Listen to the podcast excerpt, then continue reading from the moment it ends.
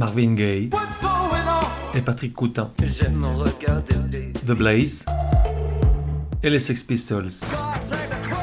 Et Nina Simone, Jungle, Viagra Boys, Karen Dalton, Bertrand Belin, Guadaltejas, Prince, Les Stones, Arcade Fire, Edith Piaf, John Barry, Balthazar, Les Stooges, Toy, Fleetwood Bref, tout un tas de vieilles gloires, de futures étoiles et d'illustres inconnus. Au-delà des genres et des époques, la voix des sillons, une autre façon d'écouter la musique.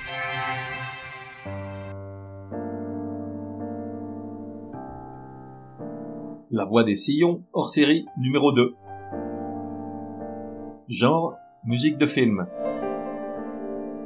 Époque, années 80. De 1 à 10, probabilité que tu connaisses. 10 si tu as mon âge, 2 si tu as celui de ma fille. Le monde se barre à volo et personne ne fait rien. Artistes, Vladimir Costin et Gabriel Yared. Il y a quelques jours, une longue maladie a eu raison de Jean-Jacques Benex, l'un des deux ou trois cinéastes emblématiques de mes 20 ans et quelques. Alors, ici c'est pas la FP, les news qui comptent un peu pour l'auteur de ce podcast prennent un certain temps à être assimilées avant d'être régurgitées sous la forme d'un épisode. Lorsque la nouvelle de la mort de Benex est tombée, et après avoir accusé le coup et laissé remonter les souvenirs nets et précis, je me suis mis à réécouter des extraits des musiques originales de deux de ses films, toute partie intégrante de la bande-son d'une décennie qui rompit avec tout, moderne et visuelle, excentrique et insouciante, parfois un peu prétentieuse et agaçante, mais indéniablement innovante et tourbillonnante. Benex fut l'icône cinématographique de ces années-là, avec Besson.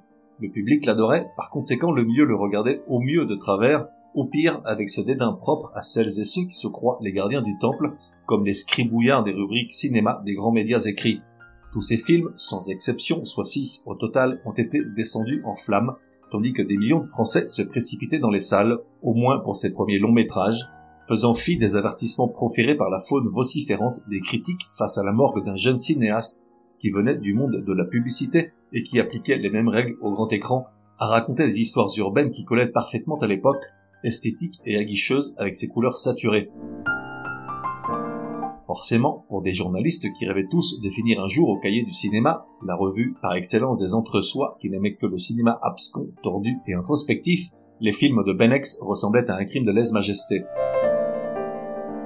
J'en serais resté là, je rappelle que faire un hors-série c'est quand même du boulot et faut bien que je mange, si je n'étais pas tombé sur le triste papier publié par Le Monde en guise de nécrologie. J'ai dit papier, je plaisante, je plaisante, je voulais dire torchon, bien entendu probablement écrit par un millénial à qui le responsable de la section cinéma a refourgué la corvée et qui s'est retrouvé à retracer la carrière d'un cinéaste sans en avoir jamais entendu parler, ou tout du moins sans avoir jamais vu aucun de ses films. J'en veux pour preuve la première mouture de l'article, dans laquelle les deux premiers films de Benex ont été purement et simplement oubliés. On parle quand même de Diva et de la Lune dans le caniveau. Heureusement, quelqu'un à la rédaction a dû lire les dizaines de commentaires indignés et furieux postés par les lecteurs il a finalement apporté quelques retouches pour cacher la misère d'un papier affligeant de manfoutisme, indigne d'un journal comme Le Monde, et pourtant tellement révélateur.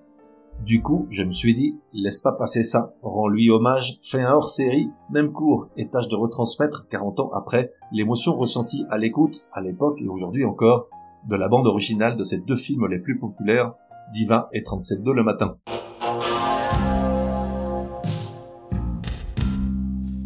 Commençons par le second, 37.2, sorti en 1986, tiré du roman éponyme de Philippe Gian, un autre personnage pareillement collé aux années 80. Jean-Hugues Anglade et Béatrice Dalle donnent vie à deux âmes un peu paumées, Zorg et Betty. Petit rappel, dans les bouquins de Gian, les personnages n'ont jamais des prénoms normaux, Denis et Sophie par exemple, il leur en faut forcément des traits particuliers, mais qu'importe, on suit la boule au ventre leur histoire d'amour aussi torride que volcanique, on fait le loup de Tex Avery lorsqu'apparaît Betty dans sa petite robe d'été sur le seuil du bungalow de Zorg. On croise les doigts pour que celui-ci trouve un éditeur pour ses manuscrits oubliés et déterrés par Betty. On prie pour qu'elle soit vraiment enceinte, qu'elle donne un sens à sa vie et trouve enfin la paix. On a faim lorsque Zorg prépare un chili con. On aimerait être l'un ou l'autre lorsqu'ils s'enlacent et s'aiment. Et tout cela au son d'une formidable musique composée par Gabriel Yared. Né en 1949 au Liban, il a d'abord travaillé pour des chanteurs comme Aznavour, Johnny, Sylvie Vartan, Deco ou François Hardy, puis il est passé au cinéma en 1980 en composant la bande originale du film Sauf qui peut la vie de Jean-Luc Godard. En 92, il obtient le César de la meilleure musique de film pour L'Amant de Jean-Jacques Hano, et cinq ans plus tard, il est couronné à Hollywood avec un Oscar pour le patient anglais d'Anthony Minghella. Mais c'est pour 37-2 le matin qu'il gagne le cœur du public, à créer une musique indissociable des images, des scènes et des personnages, extrêmement originale et d'une grande variété, même si tout le film tient dans les 2 minutes 26 du morceau Betty et Zorg.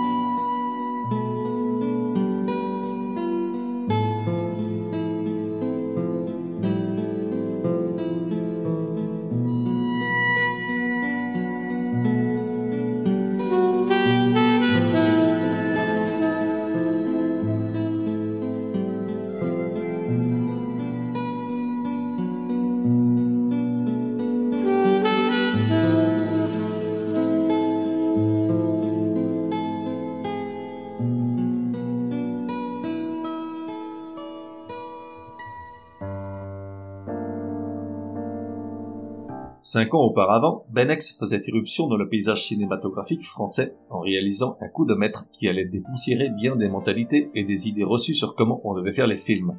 Si dès le départ il se met à dos toute la corporation des critiques ciné du pays, le public ne se laisse pas impressionner et si au début l'accueil est timide, les quatre Césars obtenus convainquent 2 millions de personnes d'aller voir Diva.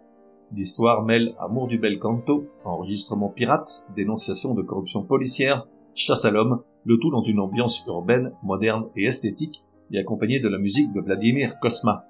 Né à Bucarest en 1940, pianiste virtuose et féru de jazz, il a fait ses classes à Paris sous les ordres de Nadia Boulanger, professeur des plus grands musiciens du XXe siècle, et démarre comme compositeur de musique de film en 1968 avec celle de Alexandre le Bienheureux de Yves Robert, avant d'enchaîner des dizaines de films jusqu'à il y a peu.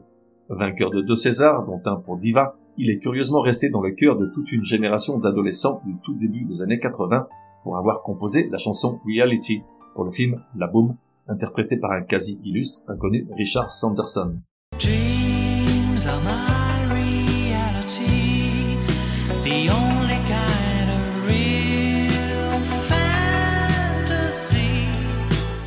Mais restons sérieux et revenons-en à Diva, au fameux air d'opéra avec lequel va se clore ce hors-série et mon hommage à Benex.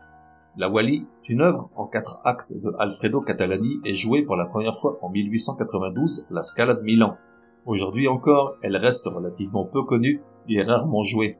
Benex pourtant en extrait le morceau principal, Eben ne andro lontana, pour l'offrir à la chanteuse lyrique américaine Wilhelmina Wiggins Fernandez, qui dans le film tient le rôle de la diva qui a toujours refusé de voir sa voix enregistrée sur quelque support que ce soit point de départ de la trame du film. Le morceau et la voix de la chanteuse sont sublimes, même pour les néophytes que nous étions à l'époque, nous étions subjugués par la beauté de l'instant, près de 4 minutes qui ont également beaucoup fait pour le succès du film et le magnifique souvenir qu'on en garde, n'en déplaise aux critiques. Salut Benex.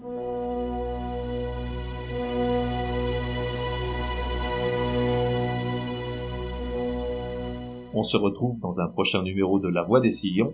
En attendant, café et à la messe.